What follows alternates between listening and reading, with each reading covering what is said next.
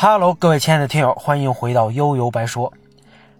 这次春节假期啊，紧跟着我就出差一一个多礼拜啊，这节奏也是真够可以的。那出差这事儿特耗人，基本就是连轴转呀，所以这这这根弦儿你就老得紧绷着，特别累。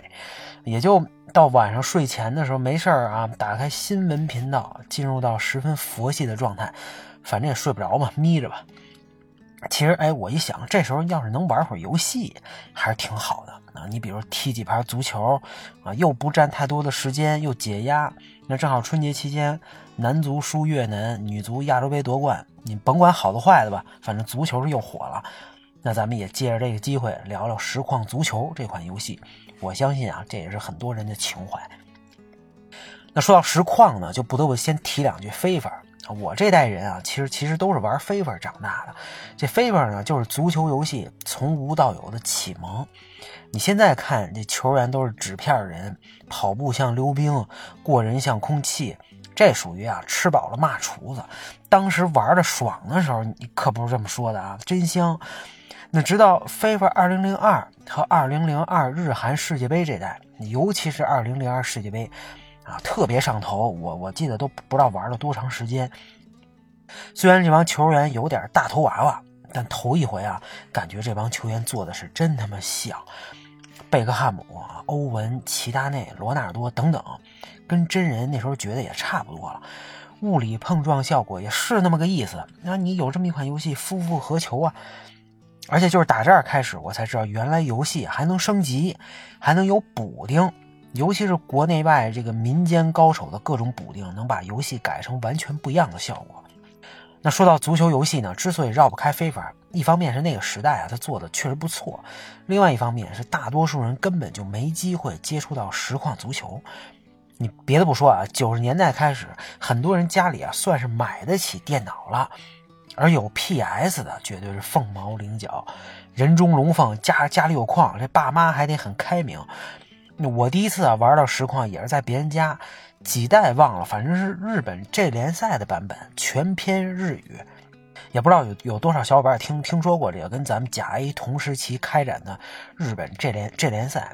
我小时候北京体育台好像还有专门的节目，应该就是把每周的精彩这这联赛的精彩比赛和集锦放一遍，像什么大阪钢巴、鹿岛鹿角、川崎贝尔迪、清水埃斯帕尔斯。浦和红宝石等等啊，很多队名到今天都耳熟能详，所以能在游戏里边玩到这联赛还是挺罕见的体验。那更罕见的呢是实况和非法截然不同的手感和物理效果。你手感这东西啊很难形容。这么说吧，那非法呢，它是这球啊是粘在球员脚上的，你就是传传传，然后加速往里边干。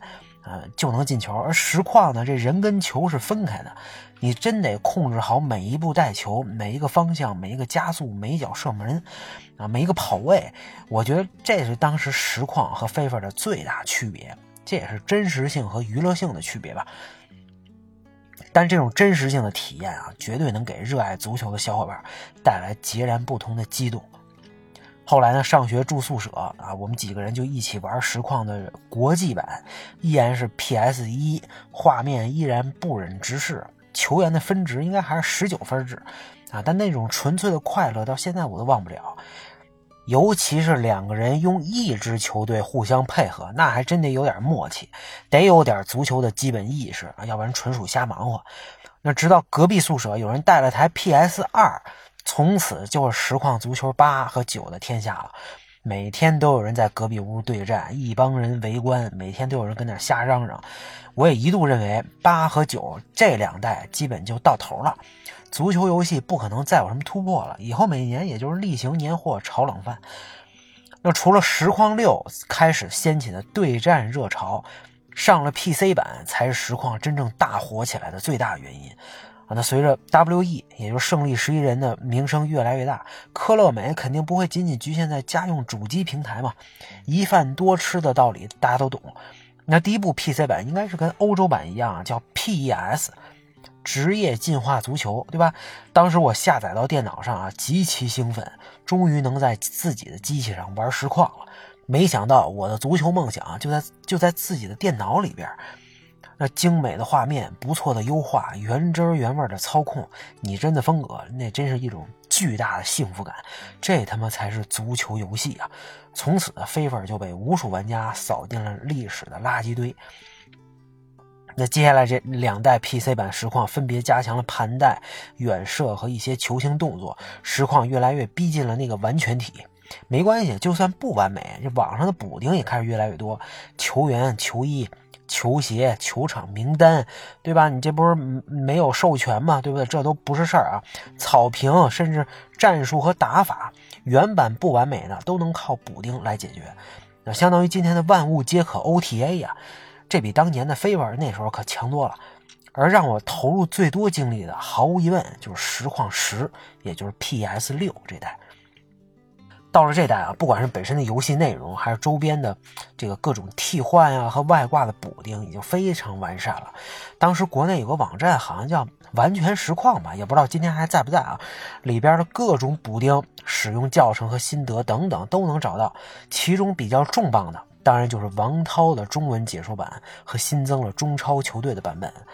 那王涛的解说之前就有啊，到了这一代已经基本成熟了，没什么太多的违和感，而且各种骚话频出，特别接地气儿。